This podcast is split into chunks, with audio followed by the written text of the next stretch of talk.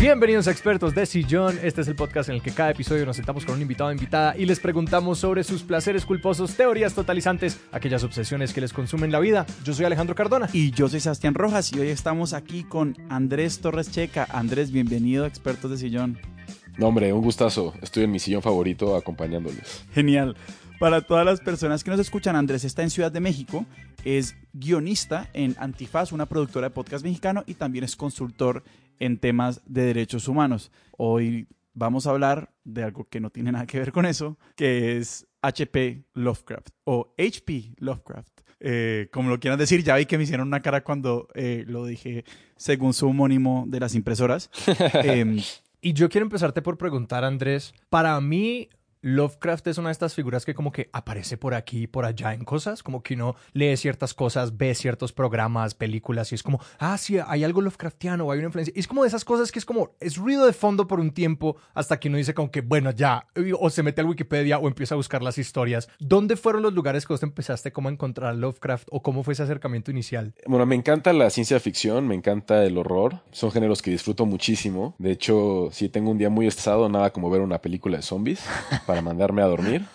Este, y soy fanático, o sea, fanático a nivel amateur, obviamente, no, no me dedico a eso, pero libros, literatura, cómics y muchísimas cosas que me gustaban profundamente tenían alguna relación con Lovecraft. Entonces, por ejemplo, las películas de Alien, de Ridley Scott, quien hace todo el arte es un güey que se llama H.R. Geiger y él tiene toda una edición de dibujos del Necromicon, uno de los libros que salen en todas las, en muchas de las obras de Lovecraft. Y yo decía, órale, pues qué, qué onda con el Necromicon y entonces darte cuenta que, ah, bueno, es de un autor que se llama Lovecraft, que está vinculado con, y entonces otra referencia es mi personaje favorito de los cómics es Batman. Y entonces Arkham Asylum está inspirada en una ciudad que no existe, que se llama Arkham, Massachusetts, que es una ciudad que creó Lovecraft, ¿no? Entonces, ah, puta madre.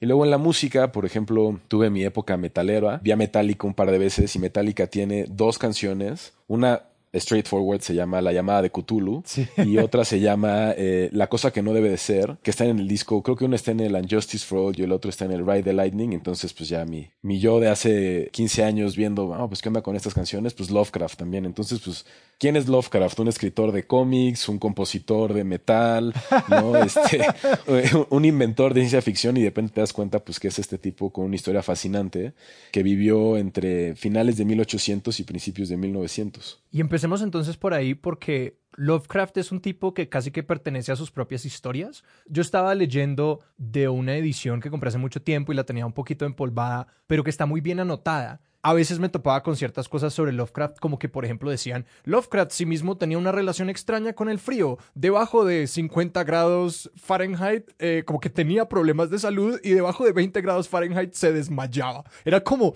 o sea, el tipo era como enfermizo, recluso, extraño, ¿Quién era este man? Lovecraft es un tipo que tiene una, una infancia muy triste y creo que esta infancia muy triste va a marcar muchos de los temas recurrentes de su obra. Entonces, Lovecraft nace en 1890 en Rhode Island, en Estados Unidos, uno de estos estados que están en la costa eh, en la costa este suelen ser muy fríos, piensen muy cercano a Boston, muy cercano a, bueno, a Massachusetts, muy cercano a Nueva Jersey.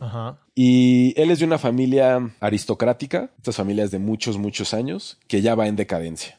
Su papá tiene sífilis, se vuelve loco a partir de una infección de sífilis, entra a un manicomio cuando Lovecraft tiene 3, 4 años y después el papá se muere y Lovecraft pues nunca lo vuelve a ver. Él es criado por su mamá y su mamá se muda con, con su abuelo, o sea, con el papá de ella, ¿no? El abuelo de Lovecraft, que era parte de esta familia aristocrática. Y tiene una vida como una infancia muy solitaria, en una casa muy grande, con una mamá sobreprotectora. Y después el abuelo tiene un infarto cuando Lovecraft tiene 14 años. Inmediatamente se dan cuenta que el abuelo estaba lleno de deudas, la familia pierde todo y Lovecraft tiene que irse a mudar con su mamá a un departamentito en donde se empiezan a dar cuenta que, bueno, empieza a ser más evidente los efectos de la muerte del papá en la mamá. La mamá se vuelve, se pira, sí se vuelve un poco loca, trata muy mal al hijo, lo, lo super controla, pero también le dice que le da asco y lo aliena.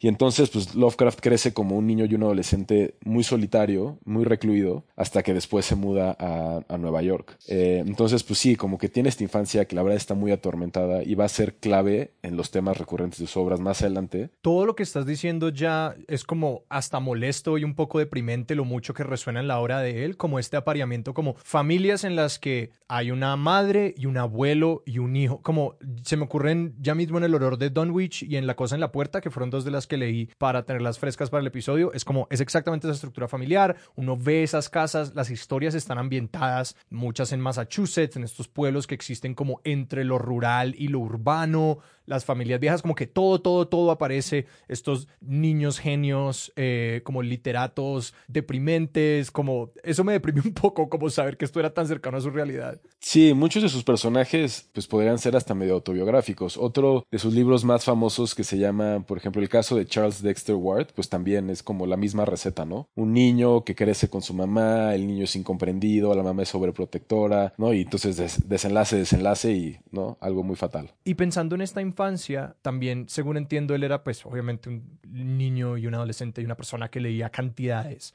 Leyendo la obra de él me preguntaba mucho como por cuál era el tipo de literatura que leía y como decía, porque casi todas las referencias que veía de nuevo en estos pies de página eran cosas de las que yo nunca he oído y mucho cuento corto, muchas cosas que parecían como alusiones a como estas revistas literarias que publican cuentos de terror, como que sé que él vendía sus historias más adelante, como sí, pues este tipo de como revistas literarias publicando cuentos cortos. ¿Qué nos puedes contar de esa, como de lo que él consumía inicialmente? Pues Lovecraft tiene una, una bueno, tiene diferentes etapas en su escritura, ¿no? Eh, y la primera, la primera etapa de su escritura es una escritura muy gótica, en donde la influencia directa va a ser, sin duda, Alan Poe. O sea, Edgar Allan Poe es como el, el, papá en términos creativos de, de Lovecraft. Y es muy evidente en esas primeras esas primeras obras de 1905 a 1920 más o menos. ¿Y cómo son diferentes a lo que viene después? Ya después Lovecraft va a empezar a generar un estilo propio de narración que le va a valer su propio género, que es un género que se llama terror cósmico. Lovecraft lo que hace con el terror cósmico a partir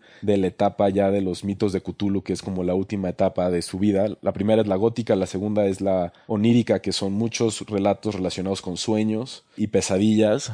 Y después la última, que es los mitos de Cthulhu. Él empieza a sentir que pues el mundo es un caos, ¿no? Y que no hay, no hay un plan perfecto, no hay un Dios que él todo lo sabe. Y eso le genera un montón de incertidumbre. Entonces ahí es donde está la clave de lo que va a ser su terror cósmico. Porque él va a empezar a tener y a desarrollar personajes que tienen una vida muy solitaria. Eh, el, perfil de personajes son sobre todo académicos. Si uno revisa su obra, los personajes principales son como investigadores, académicos, doctores, psiquiatras.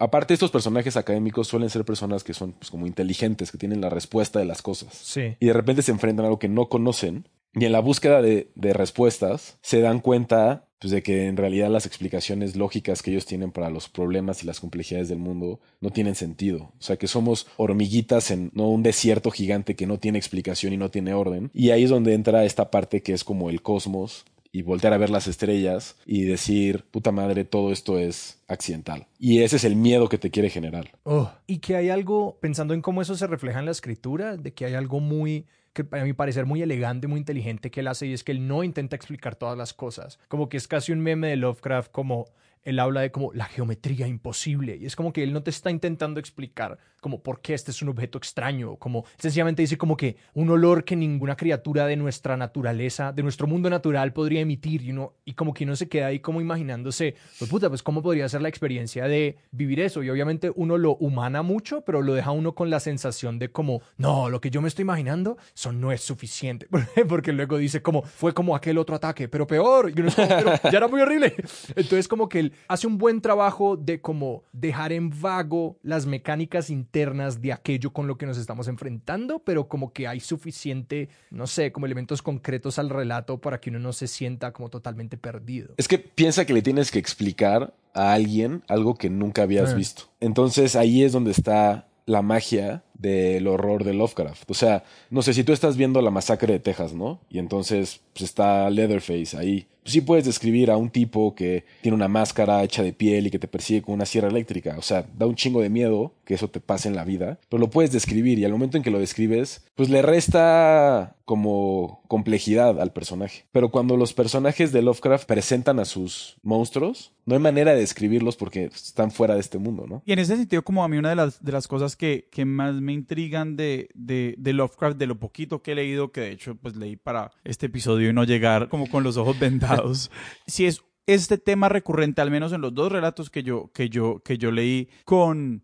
hay un mundo que supera nuestro entendimiento y de hecho perseguir ese entendimiento es algo que solo nos puede llevar a la locura, a estar absolutamente abrumados y a la absoluta desesperación, como esta relación entre como la revelación, el entendimiento y la locura y pues no es casualidad, de nuevo, yo no conozco todo el universo de personajes, pero que todas son como personas que están persiguiendo algún tipo de conocimiento y entendimiento, que entonces todo el tiempo están en ese precipicio con como los andamiajes intelectuales, lógicos, racionales que tenemos para aproximarnos al mundo, no nos van a ser suficientes. Ustedes están jugando con candela, se van a quemar. Sí, esa es, un, es una receta casi de se busca algo, encuentras un libro, encuentras a un paciente, encuentras algo escrito en una pared, encuentras una casa y la investigación te lleva a perder la cabeza porque no puedes explicar lo que acabas de ver. Entonces sí hay momentos en los que los personajes de Lovecraft o en el universo de Lovecraft ven algo, eh, experimentan algo, van a otra dimensión, ven una ciudad perdida y dicen ¿qué es esto? Y eso es lo que los lleva a la completa locura. Y quisiera volver tal vez a los, a los relatos como, ¿cómo vos entraste en el universo de Lovecraft? Pues tenemos como esta, esta idea de, hay una cantidad de cosas que aluden a Lovecraft, que eso como eh, dispara tu, tu curiosidad, pero ¿cómo te encontraste a Lovecraft por primera vez? ¿Qué te pareció? ¿Y cómo se fue construyendo esto con una vaina que, que, que te fue consumiendo más y más? Yo empecé por la fácil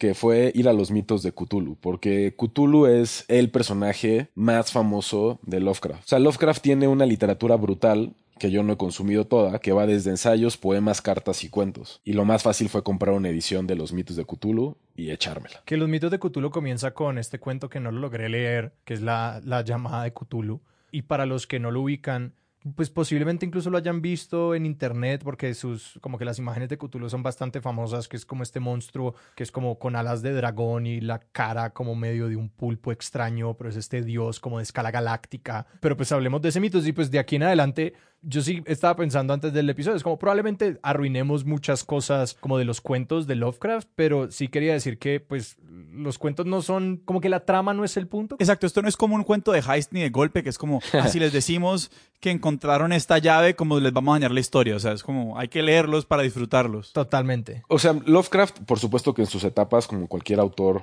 va mezclando y de repente se da cuenta que puede crear un universo de personajes. O sea, esto de el Marvel Universe y así, por supuesto que no es invento de ellos. Y tampoco sería invento de Lovecraft. Pero Lovecraft tiene más o menos 13 relatos que se consideran que son el canon de los mitos de Cthulhu. Okay. Algunos incluso antes de la llamada de Cthulhu, porque mencionan cosas que después se van a tocar en otros cuentos. ¿Y los mitos de Cthulhu es algo que Lovecraft deja terminado como estos son los 1, 2, 3, 4, 5 y 6 o es algo que se hace, digamos, editorialmente después de que él muere o algo así? Ah, bueno, eso, eso es una muy buena pregunta, porque Lovecraft muere prácticamente sin ser reconocido. Y muere muy joven. Lovecraft muere a los 46 años. Muy, muy joven, muy, muy deprimido y muere de una enfermedad que no sabían qué era o le ponían un nombre, pero muere de cáncer. O sea, es lo que hoy conocemos como cáncer. Creía que nos ibas a decir que hasta la fecha no sabemos de qué murió. No, no, no. Tenía un padecimiento y después sí. hoy podemos saber que lo que tuvo fue cáncer. Ok, ok. Muere pues triste y solo. Después de Nueva York regresa a Providence y, y ahí muere con sus tías en la completa pobreza. Pero él había hecho un par de amigos, eh, entre ellos un güey que se llama, aquí apunte su nombre porque no me lo sé de memoria, Robert T. Howard, que es el creador de Conan el Bárbaro, y otro güey que se llama August Derleth, que era un güey que tenía mucho dinero, que era muy amigo de Lovecraft y que después de la muerte de Lovecraft crea una casa editora que se llama Arkham House y se dedica a publicar la obra de Lovecraft, pero sin éxito alguno. O sea, no se vende en Estados Unidos, pero como el güey tiene dinero y es un muy buen amigo, sigue publicando su obra y le da al clavo cuando decide traducir la obra de Lovecraft al francés. Y en Francia, Alan Poe era un pinche hitazo Y cuando llega Lovecraft y, le, y lo venden como el heredero de, de Alan Poe, se vende cabrón. Y ahí es donde empieza ya a ser un, un autor mucho más consumido. O sea, no solamente es un fenómeno editorial que viene o comercial que viene después de su muerte, sino que es un fenómeno editorial que se genera en Francia. Tal cual. Y es en realidad como más adelante, años 50, 60, 70, que es cuando se vuelve súper famoso. O sea, que un chingo de creadores que crecieron leyendo a Lovecraft, se ve ya esto reflejado en, no sé, películas de, pues como La Cosa de Cronenberg o libros de Stephen King. Stephen King se dedicó muchísimo a decir como, güey, yo soy lo que soy porque Lovecraft me inspiró, o Batman con Arkham Asylum, Guillermo el Toro que lleva muchísimos años queriendo hacer una adaptación de En las montañas de la locura, o Alan Moore, este famosísimo escritor de cómics que también muchísima inspiración de Lovecraft. Pero eso viene hasta puta después. O sea, no sé, 50 años después de su muerte, 40 años después de su muerte. No, y es que me, me estoy erizando porque entre más lo, entre más autores mencionas es como, ah, por supuesto, ah, por supuesto. Como que ahorita, apenas mencionaste a Alan Moore, es como, ah, sí, al final de Watchmen hay involucrada como una vaina de la escala cósmica. Total. eh, y de como el tipo de monstruos los Lovecraftianos que ni por los lados comenzamos a entender. Pucha, es que realmente este tipo está en todas partes. Todas. Y que es como la llave maestra. Y pues bueno, al final de su vida fue que empezó a escribir estos cuentos que después ya se le consideran como los mitos de Cthulhu. Y en realidad también mucho de los mitos de Cthulhu y, de la magia de los mitos de Cthulhu es que un montón de autores que vinieron después siguieron elaborando sobre los mitos de Cthulhu y personajes que Lovecraft nunca mencionó y que fueron creciendo el, el universo de Cthulhu. Entonces, un poco parecido a lo que vemos ahora con Marvel, que pues a lo mejor Stan Lee nunca imaginó que Salma Hayek iba a salir en una película, pues ahora o sea, alguien así se inventó personajes eh, de Cthulhu. Y entonces tú entras al fandom,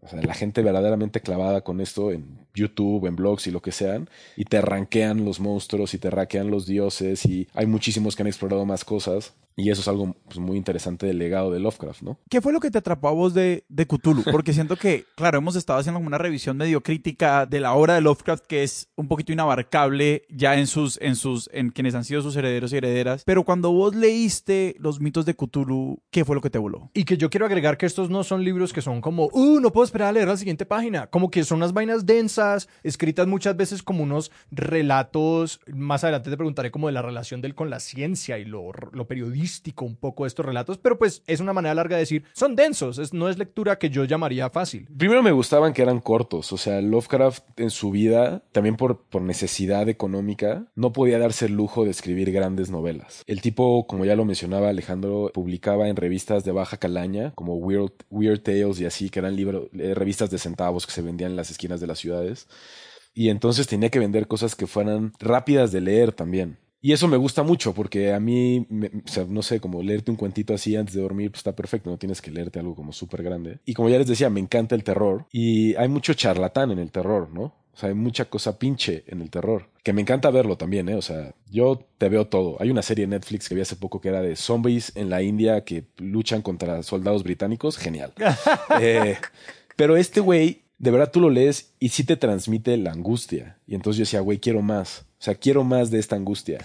O sea, quiero más de, de, este sentimiento de no soy nadie en el universo porque hay un pinche monstruo que no puede explicar, que además le vale verga darme una explicación. También algo muy interesante y que me gusta es que no están secuenciados. Sea, los personajes no necesariamente se conocen. Ajá. Se habla de los mitos de Cthulhu, pero no siempre el personaje es Cthulhu. Ajá. Tendrá alguna relación con quién es Cthulhu, pero no todo está relacionado con él. Entonces me parecía también que era como, pues vamos, a, estoy haciendo esto porque te quiero asustar, no porque quiero generar como fan pleasers de ahora Cthulhu va a tener su coche y va, no. Entonces como Cthulhu aparece aquí y su tío aparece acá y su no papá será mencionado acá y eso es lo que me gustaba muchísimo, como ir hilando esas cosas. Que de hecho eso es muy interesante interesante creo que hoy en día es difícil pensar que algo no se hizo con un gran proyecto como mediático en la cabeza. Es como, Sí. parce, cuando hacen una película de Marvel, como ya tienen planeadas las otras cinco películas que están haciendo y que van a hacer y que te van a vender. Ajá. Entonces, como hay una unidad de materia que es súper fuerte y es difícil entonces aproximarse a algo que se siente como súper contenido intencional, como los mitos de Cthulhu, como algo que, pues, el tipo no estaba persiguiendo necesariamente como la consistencia generalizada y perfecta de todo este gran universo. Estaba publicando semana a semana porque necesitaba que le pagaran los centavos que le iban a pagar por esa entrega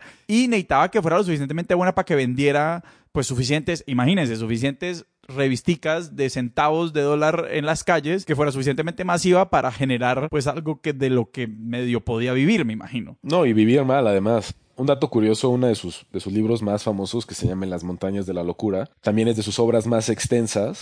Tardó cinco años en encontrar a alguien que se lo publicara. Cuando hoy hablamos de ciencia ficción, viajes al espacio, monstruos interestelares, podemos pensar en chorros miles de ejemplos, pero cuando hablamos de esto en 1925, nadie te lo quería vender. ¿Cómo que monstruos? ¿Cómo que y aparte ni me lo describes y son entes gelatinosos, o sea... Tienes toda la razón que uno no dimensiona lo como anacronístico que es Lovecraft al momento en el que él vivía, porque recordando incluso la autobiografía de Stephen King, que viene 20, 30, 40 años después, la verdad no, tengo bien esa línea de tiempo de cuando nació Stephen King, él habla de cómo él en su infancia y cuando él era joven, escribir como ciencia ficción para él, en esa época ya de Flash Gordon y que uno como que ya cree que, que había una aceptación de esas cosas. No, se consideraba basura, no se consideraba literatura, como que se veía como literatura para niños y adolescentes y mucho, y que este tipo lo estaba haciendo, o sea, los relatos de él, eh, como es durante la entre las entre las dos guerras mundiales, es un poco como durante cuando está ocurriendo todo esto. Sí, sí, tal cual, o sea, es difícil incluso pensar en algunos autores previos a él que tocan estas estas cosas. Por ahí es como algo que se dice, ¿no? Que la primera obra de ciencia ficción es Frankenstein de Mary Shelley que es de 1818, y luego todo el terror que le sigue en realidad no es tanto ciencia ficción, ¿no? O sea, es mucho,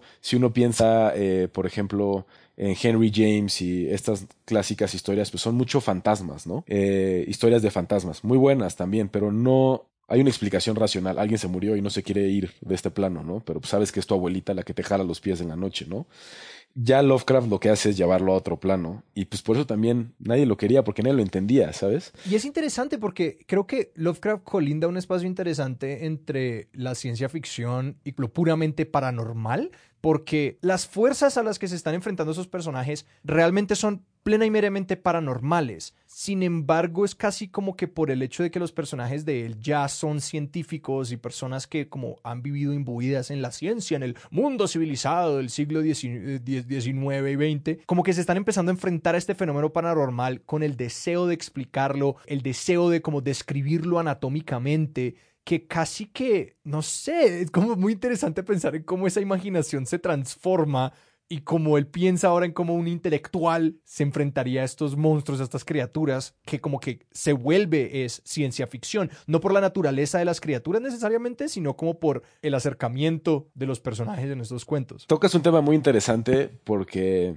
entre los fans de Lovecraft, hay quienes dicen que Lovecraft sí es ciencia ficción y hay quienes dicen que justo no es ciencia ficción. Y quienes dicen que no es ciencia ficción es porque si bien los personajes suelen ser académicos, investigadores, doctores, etcétera, no le encuentran con la ciencia una respuesta a lo que están enfrentando. Y de hecho, quienes tienen la respuesta y quienes tienen más claro qué es lo que pasa, es la gente que está fuera de la ciencia, que suelen ser personajes que están en cultos, son supersticiosos. O son ellos mismos criaturas genéticamente relacionadas con algo del más allá. Ajá. Entonces, si tú ves, no sé, eh, algunos autores típicos de la ciencia ficción, ¿no? Como, no sé, Arthur C. Clarke Odisea al espacio y cosas así, pues sí es un claro, yo uso la ciencia para viajar al espacio, ¿no? Y acá es más bien como la ciencia no me basta para explicar esta chingadera. Y entonces, por eso con Lovecraft lo que dicen es que nace el horror cósmico tiene esta relación con el espacio, pero es más bien que no te basta lo que tienes para explicar a lo que te enfrentas. Y quería agregar ahí que muchas veces en la ciencia ficción como que el origen de la trama o el detonante de la trama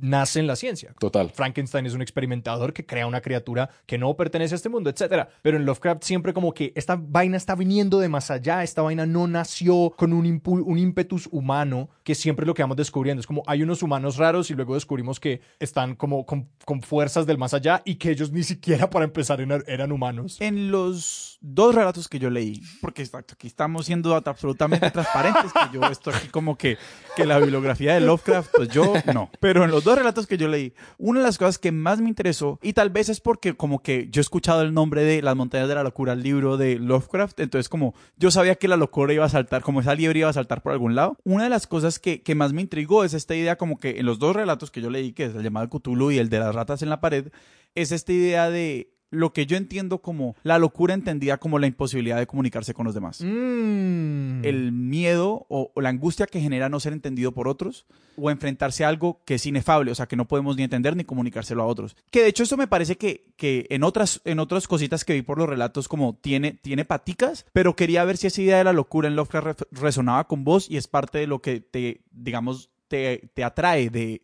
Lovecraft. Sí, no, totalmente la locura para Lovecraft. O sea, hay una frase muy famosa de Lovecraft que voy a parafrasear mal, mal pero, o sea, palabras más, palabras menos. Dice algo así como, eh, el sentimiento más antiguo del mundo es el miedo y no hay miedo más antiguo que el miedo a lo desconocido. Entonces, Lovecraft sí, sí busca que sus personajes se vuelvan locos por no lograr explicar lo que se enfrentaron. Por ejemplo, entrando en este, en este cuento de las ratas en la pared, muchos elementos que ya mencionamos, ¿no? Pues es un güey de una familia, la familia aristocrática que ya no está tan, ya no es tan importante en el pueblo, y entonces él reconstruye la casa, va a su casa y de repente escucha cosas raras, va con otros colegas suyos académicos, este personaje, y se da cuenta que su casa tiene un pasadizo a quién sabe dónde, y baja de este pasadizo y llegan a una ciudad, completa ciudad abandonada abajo de su casa con cientos y miles de esqueletos consumidos y no logran explicar qué. Y en un momento ya al final del cuento el personaje principal se vuelve loco y cuando las luces vuelven a aparecer, él se está comiendo a uno de sus compañeros y ya lo ven y lo, lo llevan preso y él se vuelve loco y termina en un hospital psiquiátrico. Él asegura que no se lo comió, pero tampoco logra explicar cómo es que estaba ahí con el tipo, ¿no? Descuartizado mientras él se lo comía. Y es, me volví loco porque no sé cómo chinos explicar que esto está abajo de mi casa y que además, en el caso de este personaje, está relacionado conmigo, porque a lo mejor fue su familia la misma que participó en eso y esta conexión con el más allá. Eh, Las ratas en la pared no es parte de estos 13 relatos de Cthulhu, pero ya vamos viendo algunas cositas, ¿no? Que van a salir más adelante. Y eso es algo que, otro elemento que me pareció súper interesante, sobre todo leyendo ese de las, de las ratas, porque hay una parte del relato, pues como que dice como que, ah, y, y me daba miedo. Hay, hay un momento en el relato donde como él escucha las ratas en la pared, pero su, uno de sus amigos, compañeros, no las escucha. Entonces yo ahí como empecé a decir, bueno, la locura es no entenderse con el mundo. pero como hay otro elemento ahí y que, obviamente me parece que medio... yo no sé si resuena con la biografía de Lovecraft, pero también, también me pareció muy interesante y es esta idea de, obviamente, el linaje y la, la herencia, ¿no? Lo que le viene a uno de sus antepasados entendido como una suerte de cadena de comunicación, ¿no? Cuando esa cadena se ve rota, que es lo que pasa en esta... El, el tipo está tratando también de rescatar cierta idea de como sus ancestros, pero no lo logra. O sea, también ahí hay un rompimiento que tiene que ver con todo este conflicto. Entonces, como que es otra idea como esa vena medio aristocrática, como esa obsesión aristocrática con los linajes y cuando eso se rompe, como cuáles son las consecuencias, me parece que es como otro elemento muy interesante de, de, de la obra de este man. O, incluso si la locura es heredada. O sea, en, en el caso del libro del caso de Charles Dexter Ward, el personaje principal es un doctor psiquiátrico que acompaña a un niño que se llama Charles Dexter Ward. Y el niño tiene actitudes muy extrañas, ¿no? Entonces este personaje, el psiquiatra, quiere tratarlo con la medicina tradicional y con la medicina y con la terapia, etcétera. Y el el niño nada más es raro. Y el niño nada más es raro porque el niño es pues pariente de un pinche ser ancestral que es caótico y que desea el mal, ¿no? Y no hay solución. Entonces, eso también se vuelve como recurrente y también pasa en la otro, el otro cuento que platicamos, que es el, de, el, el, el horror de Donich, ¿no? Este, un linaje de una familia que se pira. Y también muy parecido a como lo que pasa en La Cosa en la Puerta. No sé, se me ocurre que él quizás por tener como este bagaje genético donde él tenía muchas condiciones en su infancia, como una relación bastante cargada con su familia, que hay como un resentimiento hacia lo que es el legado de una persona, como de que hay muchas de estas personas que son malditas, como y hay muchas como instancias en las que el cuerpo se vuelve algo que uno no quiere habitar, como en La Cosa en la Puerta, que tiene todo que ver con las pose como alguien que habita los cuerpos de otros y los utiliza para rituales oscuros, donde como que los personajes se, como, yo no quiero estar en este cuerpo, yo estoy atrapado, yo estoy, yo maldigo como ser parte de este linaje, yo ni siquiera soy humano, como, no sé, entre más pienso en como cuál es la dimensión en la que él relacionaba esto con su propia vida, más me deprimo. Hay un elefante en el cuarto que tenemos que tocar cuando hablamos de Lovecraft, y es que Lovecraft era un maldito racista. Lea tres párrafos de cualquiera de sus relatos y, y salta a la vista. Sí, por supuesto que no se justifica su racismo, pero Lovecraft también es víctima de su tiempo y es víctima de su circunstancia social como un aristócrata en decadencia, con una vida muy miserable que de un momento a otro se vuelve pobre y se va a vivir a Nueva York, de vivir en un pueblito en Rhode Island, se va a vivir a Nueva York como una ciudad súper cosmopolita desde siempre, con un montón de migración. Y ahí se casa, tiene un matrimonio, su esposa después se va, se divorcian. Nunca dejaron de quererse, pero él se queda solo en Nueva York y como no tiene dinero se tiene que vivir un barrio que se llama Red Hook, que es un barrio que está lleno de migrantes. Y él era una persona de tez blanca rodeado de gente que no tenía una tez blanca y que no hablaba inglés. Y empieza a generar y a querer, a, a crecer en él una enorme animadversión en contra de las personas, sobre todo las personas negras, a quienes en muchas obras las refiere como animales o bestias. Pero yo creo que hay una, una parte de este sentimiento de el sentirte ajeno a, recurrente en lo que sus personajes experimentan cuando se enfrentan a un monstruo eh, o a alguno de estas deidades. No que eso justifique su cultura racista, ¿no?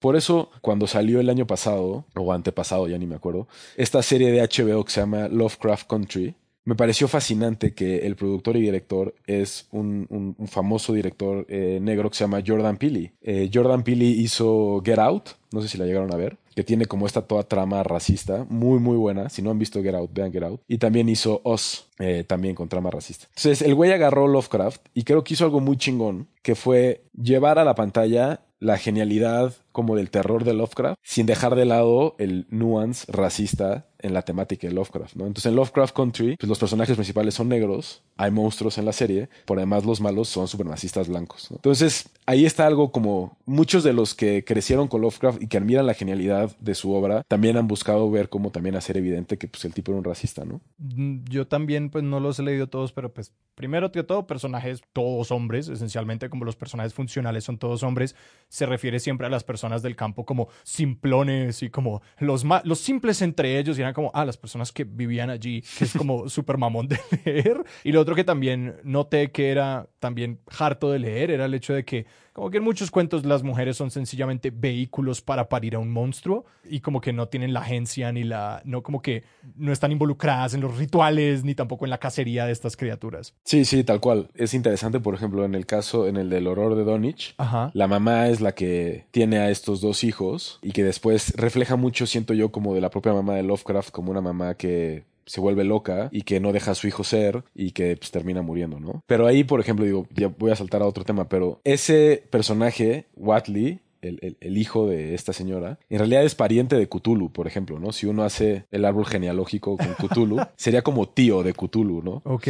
Por supuestamente infinitamente más débil porque tiene sangre humana, ¿no? Ajá. Pero la mamá tiene como relaciones con Jok Sotot, que es el personaje que se menciona de como el padre. Y este güey, Jok Sotot, sería como el tío de Cthulhu. Entonces hay gente que se ha dedicado a hacer estos árboles genealógicos y son muy divertidos ver. Y eso me lleva a una pregunta por cómo fue creciendo tu obsesión, porque es claro que esto, o sea, este man está muy mapeado. O sea, hay mucha gente como ahí allá afuera como diciendo cosas sobre Lovecraft y el universo que él crea de forma más o menos intencional, nunca lo sabremos, pero es como vos te obsesionaste también como por ir llenando todo este rompecabezas de como, si se quiere, el universo Lovecraft o simplemente fue como que, ah, pues me leí Cthulhu y después seguí porque me encantaron, como, ¿cómo fue eso? No, no, no, yo he leído otros libros de gente que post-mortem de Lovecraft ha seguido con los mitos de Cthulhu, ¿no? Ok. Pues porque está, es, padre, te encariñas con un personaje, aunque pues este personaje quiere destruir a toda la humanidad, y quieres ver pues más aventuras que involucran a este personaje. Y la verdad es que Lovecraft es tan famoso que la tarea ya está hecha. Tú pones un video en YouTube o tú buscas una infografía en Google y te va a aparecer el árbol genealógico. Y te va a aparecer qué personajes sí son de Lovecraft, qué personajes no son de Lovecraft, qué historias son canónicas, qué historias no son canónicas. O sea, la tarea está muy, muy hecha. Eh, es un poco la magia del Internet. Y entonces, pues es fácil darle seguimiento. Y aparte, hay gente que ha hecho adaptaciones y readaptaciones de las cosas que, o sea, de los mitos de Cthulhu y de Lovecraft. O sea, hay un podcast de la BBC que se llamó la primera temporada El caso Charles Dexter Ward. Y entonces es un podcast de ficción que narra la historia de unos investigadores que tienen un podcast que se llama The Mystery Machine, que investigan casos paranormales y terminan contándote una adaptación de este cuento de Lovecraft, ¿no? Y es buenísimo, o sea, buenísimo, buenísimo. Son 6, 7 episodios y te atrapa y está genial. Y ya tiene tres temporadas con otros cuentos también adaptados. Entonces, películas ha habido. La verdad, la mayoría de las películas de Lovecraft han sido muy malas y tiene que ver con que es muy difícil visualmente hacer uno de los monstruos de Lovecraft. Eh, pero ha habido películas inspiradas en lo Lovecraftiano que han sido excelentes, como The Thing, por ejemplo. Investigadores en el Ártico perdidos, estigo eh, solos, llega algo, no saben qué es, y cuando ven cómo es el monstruo, pues el monstruo es, no es antropomórfico, tiene tentáculos, es viscoso, no tiene una explicación lógica de cómo llegó ahí, tampoco tiene una misión, y pues, The Thing es como el producto Lovecraftiano por excelencia. Claro, y es, y es muy chistoso esta idea de como de algo a lo que nos enfrentamos. Eh, no, yo no me he visto la cosa, entonces exprotosillon.gmail.com, si aquí la, la, la acabo con o no entiendo la idea de la película, pero es, es interesante igual pensar en esta idea de como lo aterrador a lo que nos enfrentamos o lo que nos puede generar miedo como algo a lo que es imposible imprimirle alguna lógica que nosotros podamos manejar. Esa idea es muy intrigante porque, pues no sé, uno piensa, claro, en los malos como normales de cualquier película, no sé, Hollywood, de nuevo, Marvel, que tampoco yo me la he visto todas, entonces pues igual aquí estoy acabando con todo, pero como son malos que tienen una agenda y tienen un plan. Sí. Y uno una vez entiende el plan de los malos, pues uno puede desarmar esta gran trama y esta gran conspiración. Mientras que si a lo que nos enfrentamos es esto que no podemos discernir su forma, ni sus formas, ni como lo que pretende, ni destilar su lógica, pues es algo que por sonar como un disco rayado, lo único que puede hacer es volvernos absolutamente locos. De hecho, hay un personaje en la mitología de Cthulhu que sería algo así como un tío abuelo de Cthulhu. El dios más importante se llama Azathoth y ese güey es caos. Es puro caos, es como una bola de caos con tentáculos y no tiene propósito, solamente caos prácticamente él es el Big Bang, ¿no? Entonces tiene varios hijos y uno de esos hijos se llama Nialatotep.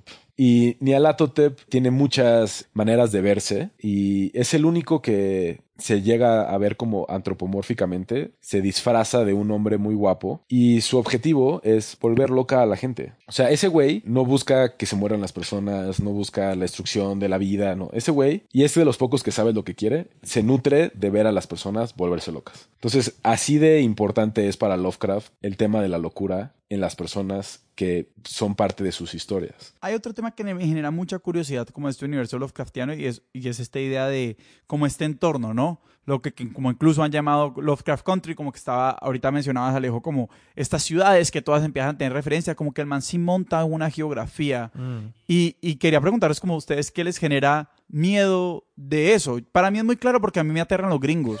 Entonces, como, con todo respeto a mis amigos gringos. Pero pues en general me da mucho miedo. Y obviamente ese, ese juego de Lovecraft Country, la serie, pues de decir como, no, pues el terror es el supremacismo blanco y no cualquier cosa que no podemos nombrar y que está por ahí, como que si es ponerle el cascabel a ese gato. Pero te quería preguntar, como ustedes de este universo, ¿qué pistas tenemos para pensar que Lovecraft, como no quiso tampoco despegarse como del mundo medio real? O sea, igual el todo es, todo es en Massachusetts. sí. Lo que más miedo me da, o sea, los monstruos dan miedo, por supuesto, pero más allá del desenlace de, de estos grandes dioses o grandes monstruos, el tema de los cultos me parece como fucked up, ¿no? O sea, y creo que eso no es tan ficción. Cultos hay en el mundo y han hecho cosas espantosas, algunas de ellas, algunas en Estados Unidos, está el caso de Charles Manson, está el caso de Waco, Texas, en fin, pero acá esta parte como de hacer los rituales y las lecturas y entonces cuando estás leyendo a Lovecraft y de repente te encuentras un fragmento, un pasaje con un culto que empieza a leer del Necromicon y no tienes ni puta idea de cómo se pronuncian esas palabras, digo, ok, ok, esto da miedo porque chances sí lo pronuncio mal y aparece algo aquí en mi closet y la neta, pues mejor lo... ¿no? Dice Andrés mientras tiene su closet abierto para poder grabar este episodio con óptima calidad de audio. Yo creo que para mí es la conexión con la ciencia al final lo que lo hace, como que primero es algo que la ciencia no logra discernir y yo creo que no sé, al menos yo he crecido en un mundo en el que yo tengo la sensación de que más o menos hemos entendido las cosas, ¿no? Como que muy en el pasado está aquellos días donde no se sabía qué había en los polos del mundo y era como, ¿qué, ¿qué pasa cuando lleguemos allá? Y de hecho, las montañas de la locura responde mucho a esa inquietud, que es como, ¿qué es lo que descubrimos? Una civilización más antigua que el mundo mismo, como que habían dioses mucho más antiguos que la civilización que estarán aquí después también. Es como, ok, gracias, no.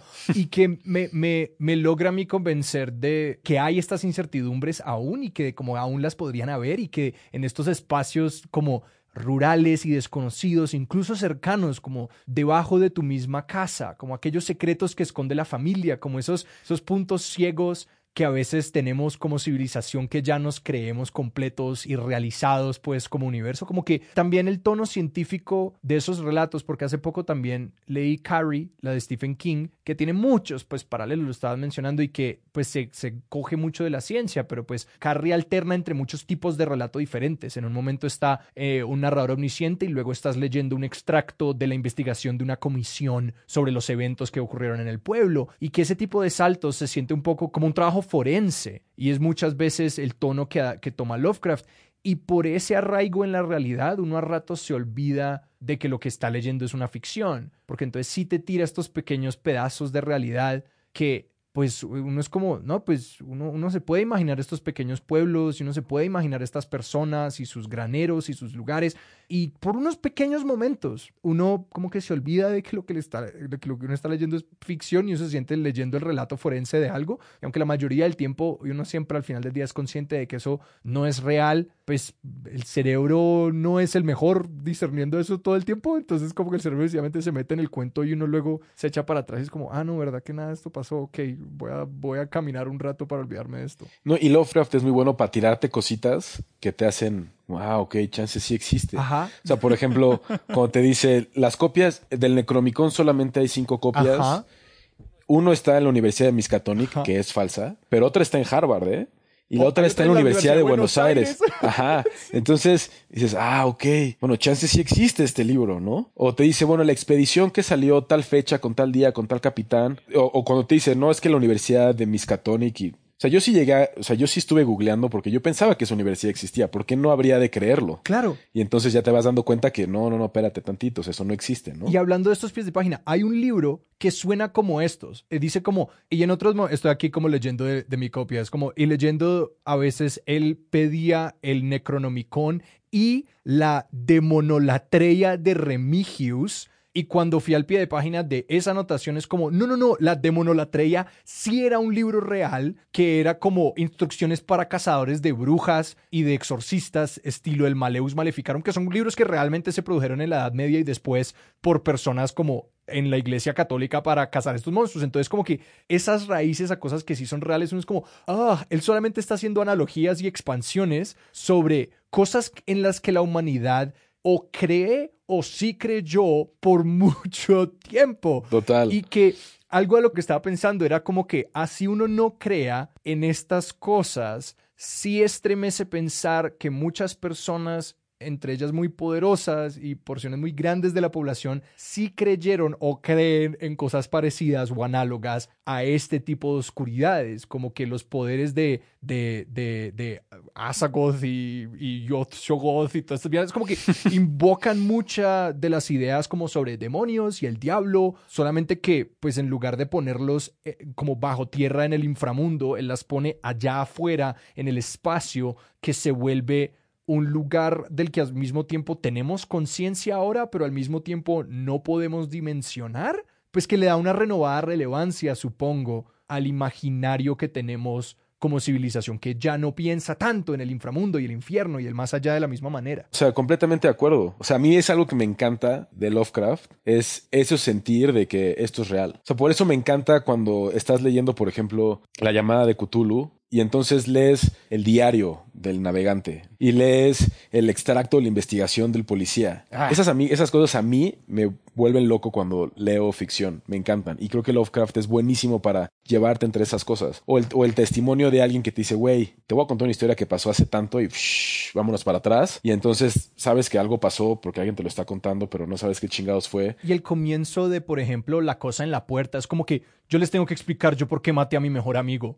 Y sé que nadie me va a creer, que era otra, otra de las cosas que quería tirar a la caldera de dimensiones de la locura, que era como, a veces cuando lo puedes explicar nadie te va a creer, que es una de las dimensiones que exploran, que era como que, porque ustedes no han visto lo que yo he visto y por qué me creerían, yo tampoco me creería si yo solamente me contara este cuento. Y también la montaña de la locura tiene el mismo como marco narrativo, que es alguien diciendo como, yo vivía allá y quisiera no poderles decir esto, pero entiendo por qué la comunidad científica no me cree y quieren repetir la expedición. Me tocó contarles, me va a tocar en- como relatar todo lo que pasó para que, juepucha, háganme caso, no vayan. Y literal es como está escrito como, diciendo cancelen esa expedición, como que la nombra con nombre propio, como no permitan que esta expedición que está a punto de ocurrir ocurra. Sí, ese, ese también es de mis favoritos. Y me encanta justo por lo que acabas de decir. Dices como, güey, chance esa expedición sí existió, voy a buscarlo, ¿no? Sí. O sea, como si te dijera, el Titanic no debe de zarpar porque ahí en el, ¿no? En el, en el círculo ártico hay algo que habita y entonces el Titanic sí existió. Entonces, no sé, como cosas así son con las que juega Lovecraft. Yo envidio un poco a estos primeros franceses que leyeron a Lovecraft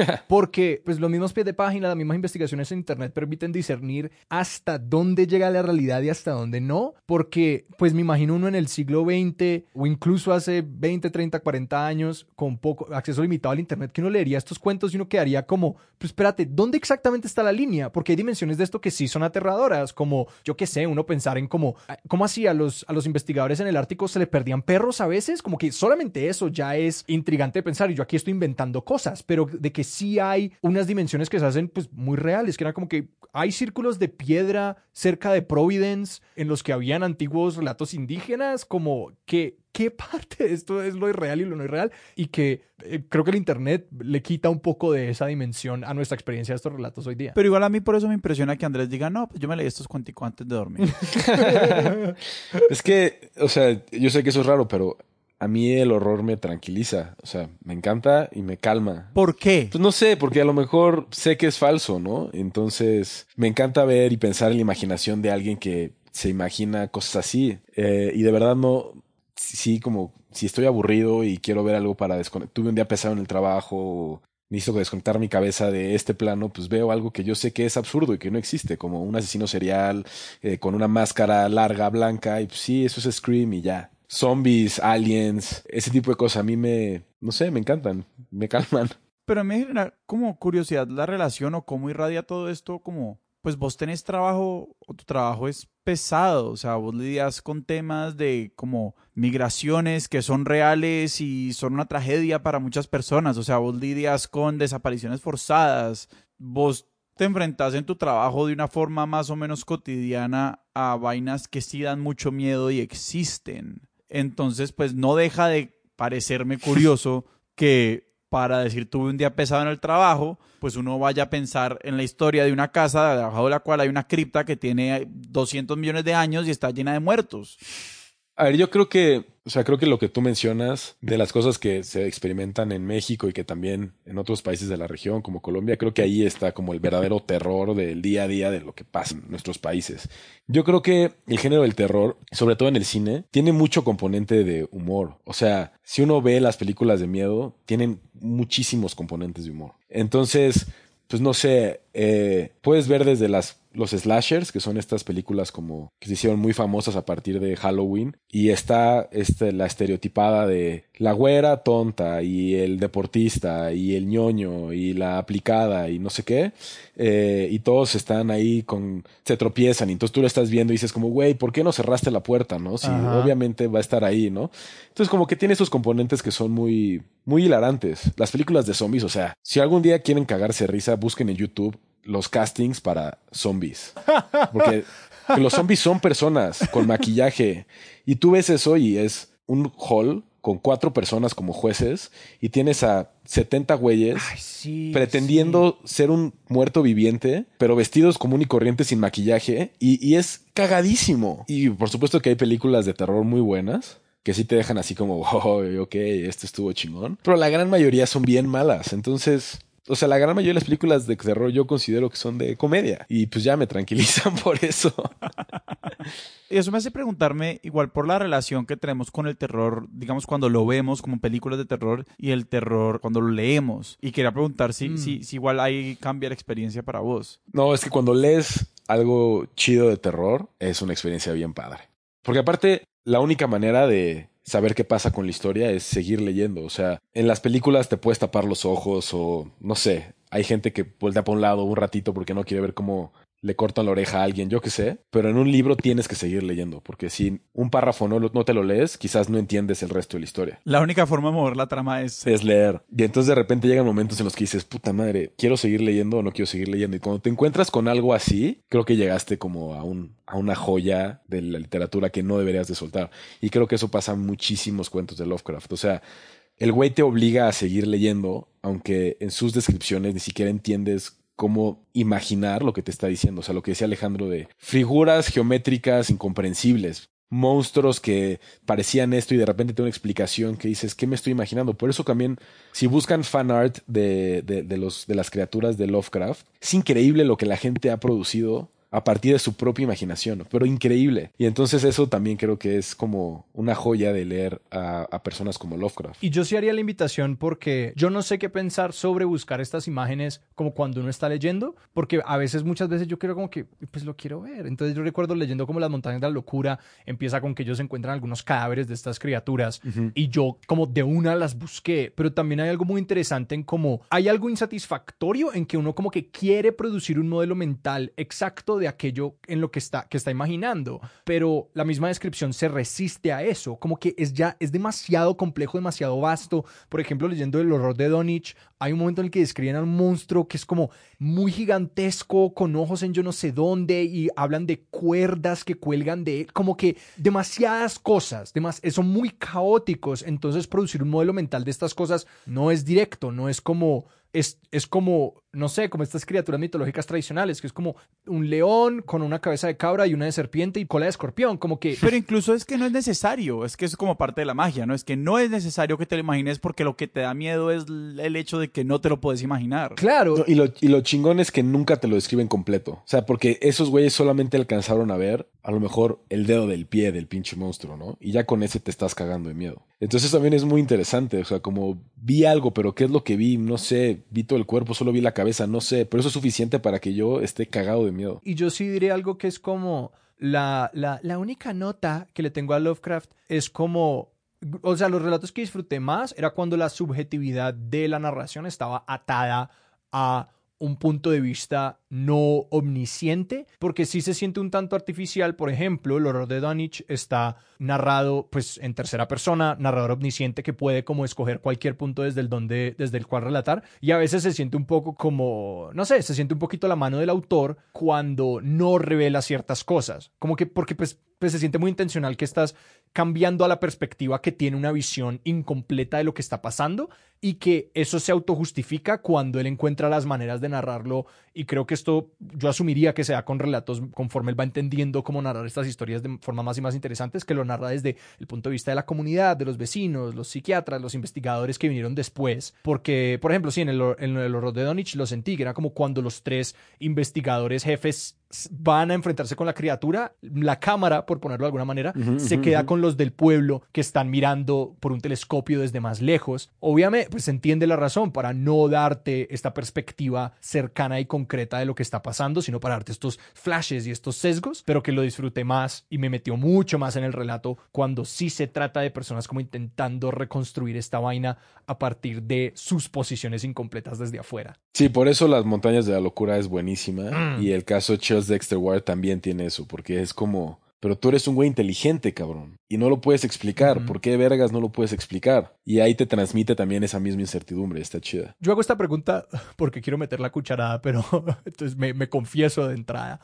Pero te quería preguntar por cómo algunos de estos otros productos adyacentes de Lovecraft, hemos mencionado a los más como obvios y cercanos, Lovecraft Country, The Thing, ¿cierto? Pero ¿en qué lugares te has encontrado con entradas a las ideas de Lovecraft o incluso adaptaciones y todo esto que te hayan dejado, pues que, que hayas dicho lo hicieron bien? Porque también hay muchas maneras de entrarle a las ideas grandes de Lovecraft sin tener que ni reproducir el tipo de relato, ni como usar los mismos monstruos. ¿Cuáles son algunos de estos como eh, productos inspirados por que te gusten. Fíjate que hay una película que salió hace un par de años que se llama El color de fuera del espacio, que es tal cual el título de uno de los mitos de Cthulhu. Y pues está basada en, la, en, el cuento de Cthulhu y está protagonizada por el multifacético Nicolas Cage. Y salió muy bien. O sea, está muy divertida, porque también se pira la película. Se pira en los colores, se pira en la paleta, o sea, se vuelve loca en ese sentido. Y creo que lo hicieron muy bien. Luego, por ejemplo, las películas de Alien, como que no tanto, no son tan Lovecraftianas, pero luego salió la precuela hace como 6, 7 años. ¿Prometeo es? Llama Prometeo. Y me gustó mucho porque Prometeo tiene algo que me encanta de, de, de las historias Lovecraftianas, que es querer explicar entonces, cuando estos llegan al planeta y ven la nave y ven a estos seres que se parecen humanos pero son más grandes y quieren descifrar qué chingados pasó, me encanta. Eso me gusta muchísimo. Y también me gustan mucho estas dos canciones de Metallica que hablan sobre Cthulhu, porque me parece fascinante cómo pues estos estos metaleros quieren utilizar la música más pesada, o al menos de la época, para describir lo que sería ver a Cthulhu. Y entonces son dos muy buenas rolas, muy chidas, y, pues me gustan bastante, como en ese sentido de relación con Lovecraft. Que esas las escuché y fui al concierto de Metallica antes de leer a Lovecraft. Y después fue como, no mames, la letra, quieres describir a Cthulhu y lo quieres hacer a través de un pinche solo de guitarra y una batería y todo caótico y un slam, y entonces está chido. Y ahora, y ahora mi autoindulgencia. Eh, te quiero recomendar enormemente el juego Amnesia, el descenso oscuro. Súper. Y también quería mencionar un juego de mesa que se llama En las montañas de la locura, que aquí nos vamos dando cuenta de como lo absolutamente directos que son todos, como con sus referencias, como que a nadie le interesa ocultar el hecho de que esto es una indagación sobre lo que pasa y que es súper interesante porque precisamente se trata de retos comunicativos. Entonces es un juego cooperativo en el que uno está luchando contra la montaña. No hay ningún nadie nadie en la mesa es un enemigo de nadie, pero te van dando unas cartas conforme progresas a escalando esta montaña de la locura que te impiden comunicarte con tu equipo. Entonces al final del juego todo el mundo está en efecto casi como jugando un rol de la locura, ni siquiera teniendo que actuar, solamente a partir de como las reglas que te da el juego. Y pues Sebastián me hizo mucho pensar en eso cuando preguntaba por la naturaleza de la locura, porque es un juego que de una manera muy astuta se agarra de la idea de la comunicación y que creo que es tan interesante porque las, las primeras veces que yo me encontré con Lovecraft, para mí la locura era como que, bah, como que eso no es real, eso no pasa, y es como, estos juegos a mí al menos me han, me, han, me han, acercado a cómo podrían ser esas experiencias si realmente le pasaran a uno. Ya lo voy a poner en mi carrito de Amazon. a mí hay una pregunta como que, que igual me, me, queda abierta y es un poquito como cuál es la gran tragedia o como cuál es el gran detonante como de todo lo malo en Lovecraft porque ahorita ahorita mencionaste como esta idea como los problemas que se generan cuando intentamos entender. Y que igual como me parece que ahí hay unos ecos de no sé, obviamente como que, claro, esta idea de, de, de, todo lo malo empieza a pasar cuando decidimos salirnos de nuestra idea y enfrentarnos al mundo desconocido, que es como una idea como que el, el miedo es una vaina muy conservadora. como que yo, he estado pensando en eso como toda, todo, el, todo el episodio. Es como todas estas cosas malas, cuando ustedes cuando pretenden medio cambiar algo, todo se va para el carajo. Pero te quería preguntar, como vos que te has enfrentado a, más personajes y a más tramas, un poquito como que, sí, vos, ¿cuál crees que es como el, gran detonante de, del horror en, en, Lovecraft? Yo creo que el detonante es, si es un poco la, la sensación de de no ser nadie. O sea, eso creo que es... O sea, un miedo muy aristocrático. Pues sí, puede estar relacionado con eso, pero creo que es como el no ser nadie en el gran plan de las cosas. Cósmicamente. Cósmicamente, sí, totalmente. Y creo que algo que le da estabilidad a nuestra vida eh, o, o, que le ha dado a civilizaciones enteras a través de cómo se relacionan con el universo es pensar que somos parte de algo más grande. ¿No? O sea, es un poco el, el, etos de las religiones. O sea, estás aquí porque hubo un dios que creó tal, ¿no? Porque somos hijos del maíz o porque Zeus o porque hay algo, por lo que estás aquí. O sea, no eres un accidente. Y creo que Lovecraft más bien te viene a decir como, no nada más esto, o sea, no eres parte de la probabilidad si alguien te creó, pero no eres tan inteligente como crees que eres. O sea, los seres humanos nos da estabilidad, lo que decía Alejandro, que es, pues sentimos que tenemos las respuestas, o sea, entendemos nuestro entorno, sabemos por qué sale el sol en las mañanas y se pone en las noches, porque somos la especie más verga, al menos no hemos conocido algo más. Pero Lovecraft te viene a decir, güey, ¿qué pedo si conoces a alguien más? Pero no, no un alien que te lleve en su nave espacial y no, no, no, no. Alguien más que a quien le vales verga, güey. francamente no eres absolutamente nada. O sea, eres una hormiga, eres pedazo de basura comparado con estos grandes seres y grandes dioses antiguos. Y, esa es la sensación donde creo que es realmente el origen del miedo de Lovecraft. Todo lo que crees que es, otras dimensiones, otros planos, otros planetas, otros mundos. Y ahí es donde creo que está la gran magia del terror de Lovecraft, porque incluso otros autores que también son buenísimos, que hacen ciencia ficción, te logran explicar con conocimiento humano lo que pasa en otros planetas. O sea, Bradbury en Crónicas Marcianas, Stanislav Lem en Solaris, eh, Arthur Clarke en Odisea al Espacio. Esos güeyes se van del mundo y con el conocimiento que tenemos te lo pueden explicar otros planetas, ¿no? no, Lovecraft te dice, güey, con lo que conoces no tienes ni puta idea de para poder explicar lo que hay allá afuera. Y eso está chido. O sea, eso es quitarle un chingo de, de al ego del ser humano y eso está chido. Lo digo que, que es un miedo muy aristocrático simplemente por este hecho. En Colombia, en Colombia hay como en estos como momentos terribles, como de, no sé, típico como man de élite que lo paró la policía o algo así. El man venía borracho y el man lo único que le gritaba al policía que le iba a poner el comparendo, le iban a llevar para la cárcel. Ya ni me acuerdo qué pasó. Fue hace como seis años o más. Que lo único que le gritaba borracho al policía, usted no sabe quién soy yo. Y es como, pues precisamente lo que decís, te encontrás con un monstruo que no le importa quién sos vos. Eh, y es como, en este universo aristocrático donde los apellidos son todo y tu linaje lo es todo, pues te encontrás con alguien o te encontrás con un mundo en el que eso no importa. Y esto simplemente lo hago como reflexión de un poquito lo que veníamos hablando de qué es la, cuál es la biografía de Lovecraft y cuáles eran sus miedos también a nivel más como político y social, que como que simplemente un viejo que le tenía miedo a los inmigrantes, miedo a los afroamericanos, como miedo a los judíos, como que miedo a todo lo que fuese distinto y a lo que no respondiera a los códigos expectativas con los que había crecido. Y no sé si aquí estoy como representando muy mal su biografía, expertos de John, gmail.com. y hay una dimensión en la que también él vuelca un poco la idea del deseo del contacto con un mundo más allá del nuestro, que también me atrevo a decir que podría ser algo de la época, ¿no? Que es como este momento en el que se empieza a preguntar por mm, si hay otros planetas, podría haber vida en otros planetas, como que se empieza, pues sí, en, ese, en esa difusión de la ciencia se hace una, una, una una pregunta más y más relevante, pero que cuando uno lea Lovecraft es como que por fin nunca hagamos contacto con ellos, nunca jamás, porque ¿por qué habrían de ser buenos? ¿Por qué habrían de ser inferiores a nosotros o como manipulables o controlables, que es luego como en lo que se basa, no sé, algo como la guerra de los mundos o como todos estos otros relatos que vienen después, que es como, pues sí, al comienzo se hace interesante, como pensando en algo de lo que he leído de Bradbury, es como hay una visión de los marcianos en las que podrían ser sencillamente como una raza más, unos pueblos más, unas personas más o algo parecido a nosotros, con lo que podemos razonar, con lo que podemos entendernos, pero con Lovecraft no hay la más mínima posibilidad de establecer un contacto productivo y cuando se cree que lo hay, sencillamente las criaturas te utilizan para adquirir más poder y para adquirir más poder sobre los demás. O para divertirse. Pídele a una hormiga que te describa una ballena azul.